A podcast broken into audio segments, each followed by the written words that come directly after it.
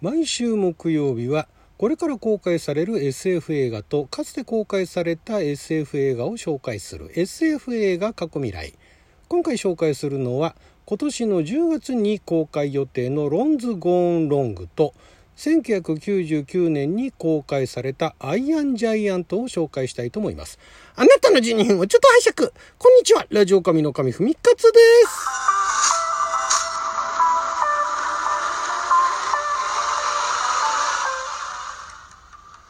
えー、まだ日本で公開予定は決まってないんですけれども「ロンズ・ゴーン・ロング」というタイトルのこれあの毎週金曜日のね放題考えますの、えー、映画の放題洋画の放題考えますのコーナーで取り上げてもよかったんですがこれがまずあの CG アニメーション映画ですね。えー、アニメーションで、まあ、SF コメディ映画と。で監督がジャン・フィリップ・バインさんとサラ・スミスさんの共同監督ということなんですがあまり、まあ、あのどんなものを作ってきたのかというのがわからない方たちではあるんですけれどもこれあのどういう世界かというと、まあ、近未来ロンっていうその子供向けの友達ロボットですね。が発売されてる。その友達ロボットってのは単なるロボットじゃなくてまあ、あのセルフィーも撮れたりだとか一緒になんか遊んでくれたりだとかそれがまあちょっと乗り物代わりみたいにねなったりとかするというまあ子供向けの万能ロボットっていうかトイロボットではないですよね少なくとも。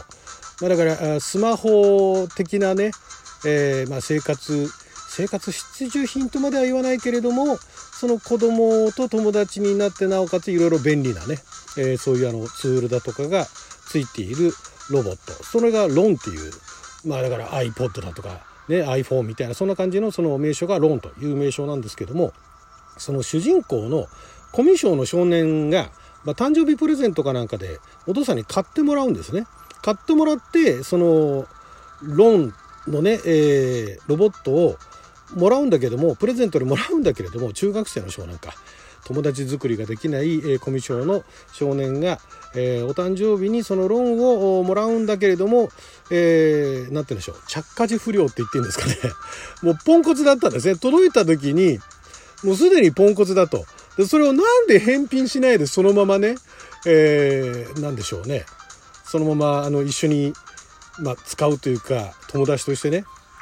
えーまあ、返品しなかったのかまでは予告ではわからないんですがそのポンコツロボットとその友情を育んでいくというお話なんですね。でこれがまどうなっていくのかっていうところまでは今の現時点での予告の段階ではわからないんですけれどもこれねもうどう考えても最後泣けそうなねなんかもう感動の展開がポンコツなのにみたいなねポンコツなんだけれどもわかんないですよ。わかんないけれども、これを返品するかい？っつったら、いい、いい。でもそんな返品なんかしなくていい。あるいは、なんか返品ができないね。えー、お父さん買ってきたんだけど返品ができないなとか、なんかそういう事情があって、まあ一緒にいて、で、結構予告の段階から、まあそういうなんかポンコツなのが来たら、ありがちなのが、もうこんな、こんなのポンコツじゃないかっつってね、あるいはなんかお父さんが勘違いしてよくあるパターンですよ。ね、えー、あれが欲しいっつって言ってきたのになんかちょっと型落ちしたものだとかね。なんかあの、古いものだとかなんか別のもの、パチモンみたいなもの買ってくるっていうパターン、今でもあると思うんですよ。私もあの子供の頃、えー、子供の頃っていうか中学生の頃が、ちょうどあの、パーソナルコンピューターね、えー、ミニコンからさらにパソコンに変わって、だからパソコンという名称が使われ始めた時代に、えー、父親が、私のためにではないんですけれども、父親がパソコン買ってきたと。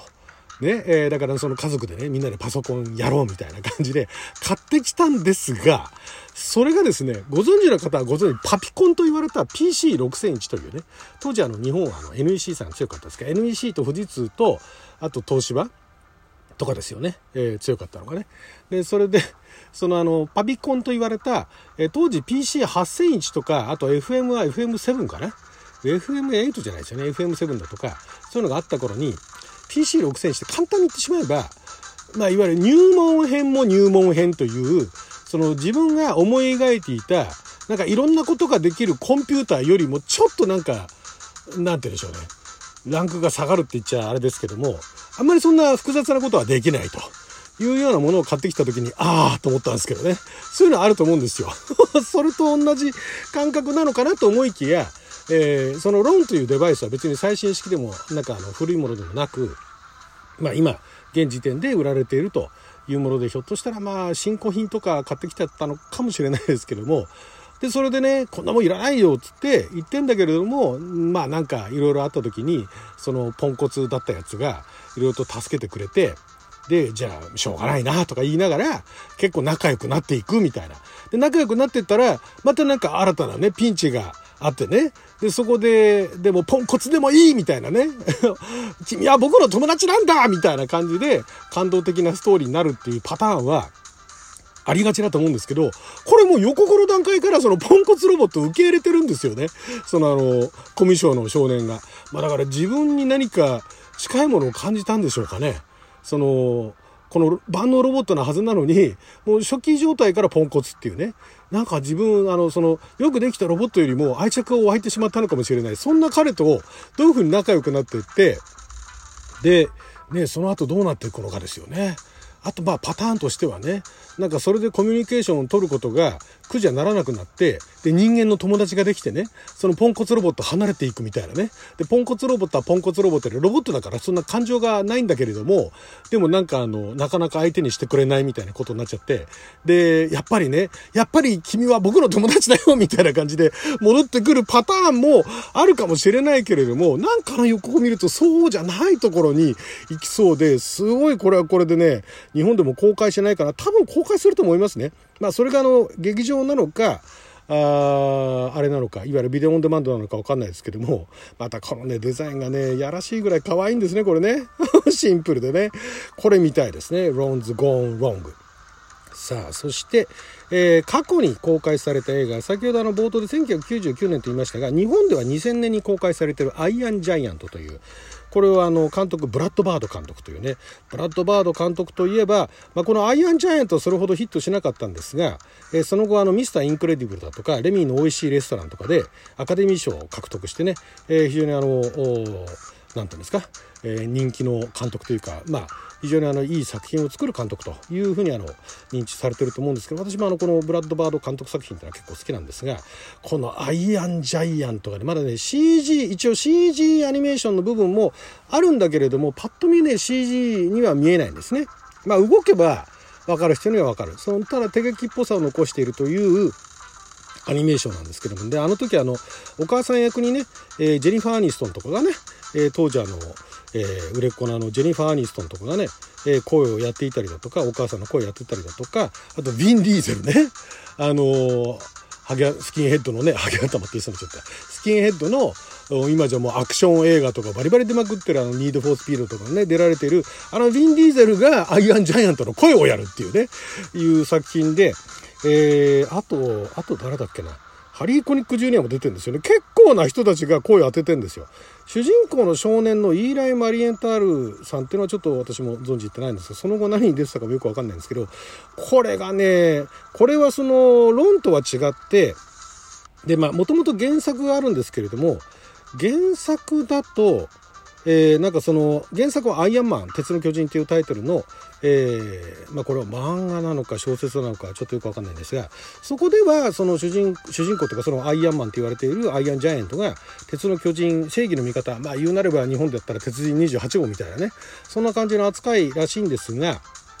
えー、この映画版の方はそのなんかどっかに打ち捨てられたところにで、えー、打ち捨てられたあ変電所かなんかで、えー、電線に絡まった巨大なロボットがアイアンジャイアントなんですがそのアイアンジャイアントを助けるんですねその少年が。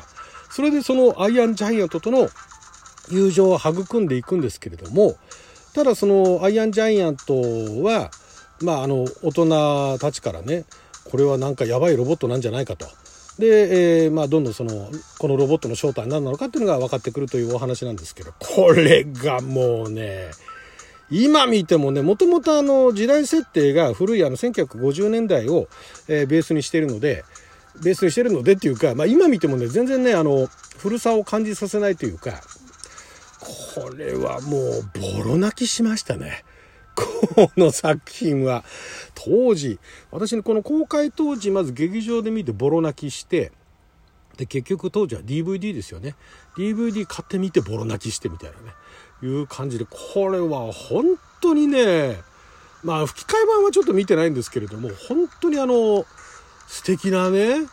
えー、作品で、まあ、かつてそれに似たようなシークエンスのものあったかなって、まあ、探しはあるのかもしれないですけれども、まあ、このだからその巨大なロボットとその少年の友情みたいなね。いうのが、まあ、日本のアニメでもね別の意味で鉄人28号とかねあとあのマグマ大使とかねそういうのありましたけれどもそれとまたちょっと一風違う。でまたあのヴィン・ディーゼルが一応声出してるって言ってるけど確かにこれセリフ言わないんじゃなかったかな。グワーグワーみたいなそんな感じじゃなかったな。ごめんなさいね。見たらなんかセリフ言ってたらごめんなさいね。確かなんかそんな感じだったような気するんですけど。だからあの具体的なそのコミュニケーションっていうのが細かいコミュニケーションは取れはしないんだけれどもなんかあの動きだったりだとか仕草だったりだとかなんかで、まあ、友情が育まれているというのが分かっていくっていうね、この少年のね、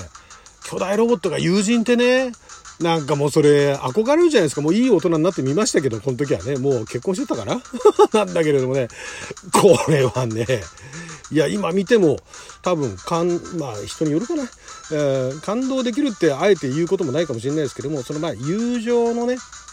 友情の物語。だからこういうのって、まあ、バディものってあるかもしれないけれどもなんかちょっとふとしたことで出会った全然その得体の知れないえ、羊の人とその友情を育むってどういうことなのかなと。でそれが大人ではなくその子供といういわゆるまだまだその世間がわからない、えー、ある意味あの純粋な子供を持ったあの心を持った人というのがどうやってその友情というものを育んでいくんだろうっていうところが、え、客観的に見ることもできると。でまあ友情とは何ぞやみたいなねいうところまでつながっていくということでね。このあのこれから公開されるのもまだ予告段階なんで面白いかどうか分かんないですけど多分面白くなるんじゃないかなと。そしてこのアイアンジャイアントもね今いろんなところで多分見ることできると思います。その後あのアイアンジャイアントのキャラクターだけ一人歩きしてねいろんな映画でゲスト出演とかしてたりとかしましたけれども。えー、あのなんだっけあのスピルバーグのねあのゲームの映画とかも出てましたけどもね。はいということで12分間の貴重なお時間いただきありがとうございました。